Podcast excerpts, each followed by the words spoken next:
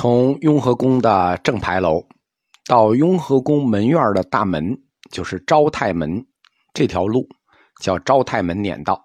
这个路不长，一百五十二米。现在大家可以随便走，但是在清朝的时候，这条路是封着的，叫撵道，又叫御路，普通人不许走，啊，只有皇上能走。皇上什么时候走呢？他每年要来走三天。而且这三天是必须来，正月初三一天，五月夏至一天，八月十三一天，啊，都是阴历啊。这三天是皇帝到雍和宫祭祖的日子。祭祖祭谁呢？乾隆皇帝就是祭祀雍正，后面的皇帝就是祭祀乾隆，向先帝的影像行礼。乾隆皇帝来雍和宫祭祀雍正的时候。是在永佑殿，雍呃雍正帝的影像挂在永佑殿。此后的皇帝来雍和宫祭祖是在东书院，就是我说一九零零年被烧掉的东路，乾隆皇帝的影像挂在东书院。这三天是正月初三和八月十三和夏至。正月初三和八月十三没有什么意义，那是乾隆皇帝的忌日和生日，这两天没有什么可讲的。五月夏至这一天，皇帝到雍和宫是最特别的一天，因为夏至这一天是皇帝祭地的日子。那冬至祭天，祭地就在地坛，地坛在雍和宫的正北面。皇帝祭完地，就是祭祀完，从地坛他就回到雍和宫，他不直接回宫，他要回到雍和宫，然后就要走这条撵道。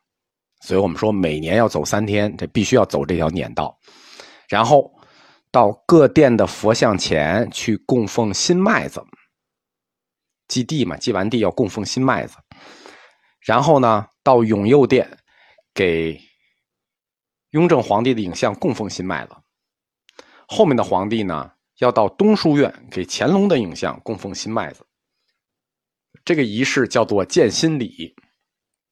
每年夏至的建新礼，建新就是推荐的建，新旧的新，也也有新意的新啊，两层含义。建新礼完毕呢，皇帝就要在东书院用膳。每年夏至的这个用膳，中午的这个膳，皇帝是有固定食谱的。雍和宫龙须面，就是用这一天的新麦子做的面条。清朝皇帝每年夏至去地坛祭完地之后，都要到雍和宫吃这个雍和宫龙须面。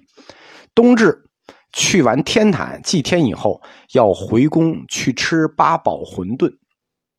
那皇上这么干，那满族人、旗人也就这么干，最后带着全北京人都这么干。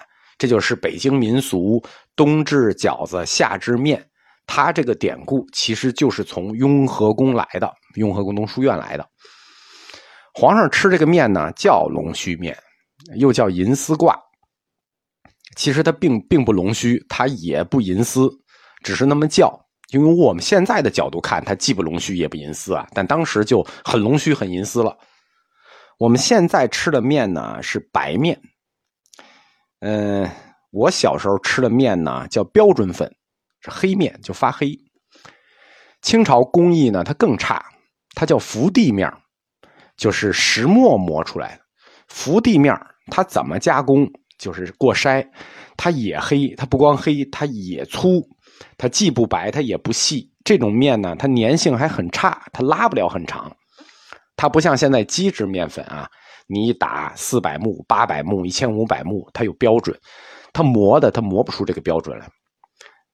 以前的工艺做到大天儿去，也比不上，就是。我小时候吃的那种标准粉就是黑面，但当时这种面已经是很细的、很银丝的，做出来呢就跟现在挂面一样粗细。但这种粗细就很了不得了，就叫龙须面了。所以雍和宫的龙须面，它有一个专门的名字，叫银丝精挂。以前银丝精挂是旗人专门做寿面送礼用的啊，还是个很高级的礼品。乾隆皇帝之后的五代帝王，嘉庆、道光、咸丰、同治、光绪，每年都要严格按这三天的日子来雍和宫行礼祭祖，走这条撵道，然后去吃这个面条。这条撵道的尽头，就是雍和宫门院的大门，就是雍和宫的正宫门，叫昭泰门。昭呢是显阳的意思，太字呢这个字不是随便用的。雍和宫的门叫昭泰门，显阳的是泰，这个泰字呢跟雍正皇帝的陵，雍正皇帝的陵叫泰陵，康熙皇帝的陵叫景陵，用的泰是一个字。跟陵跟他选的陵字是一样的，给先皇选陵这个字是一个很重大的事情，因为根据清史记载啊，给康熙帝选陵的时候，南书房进了九个字，雍正帝他就咬破手指用血圈了一个景字啊，康熙帝就是景陵。皇帝的一大堆谥号，他的谥号是有一大堆字构成的，一般都是好字。比如说雍正帝，这个都是臣下给供的好字儿。比如叫文武英明、宽仁信义、瑞圣、大孝至诚、献皇帝，这是雍正一大串好字。但是“灵”的这个字是儿子给父亲选的，换句话说。雍正帝的谥号文武英明、宽仁信义、瑞圣、大孝至诚、献皇帝，哎，这是臣子们供的，天下供的。但是太子这个字是儿子内心对父亲一生的一个认知，一个概括。太子就是乾隆皇帝给雍正皇帝选的字，他对自己父亲一生的总结，他眼中的父亲。太子这个字呢？它取自《易经》的太卦，太卦叫什么？它的卦辞叫“小往大来，吉亨”。天地交，则万物通也；上下交，则其志同也。内阳而外阴，内健而外顺，内君子而外小人。君子道长，小人道消。如果熟悉雍正皇帝的一生，他这个卦辞其实是非常贴切的。小往大来，雍正帝是以四子登基的，对吧？而且他确实也是内健而外顺，内君子而外小人，就是他的手段还是很刚硬的。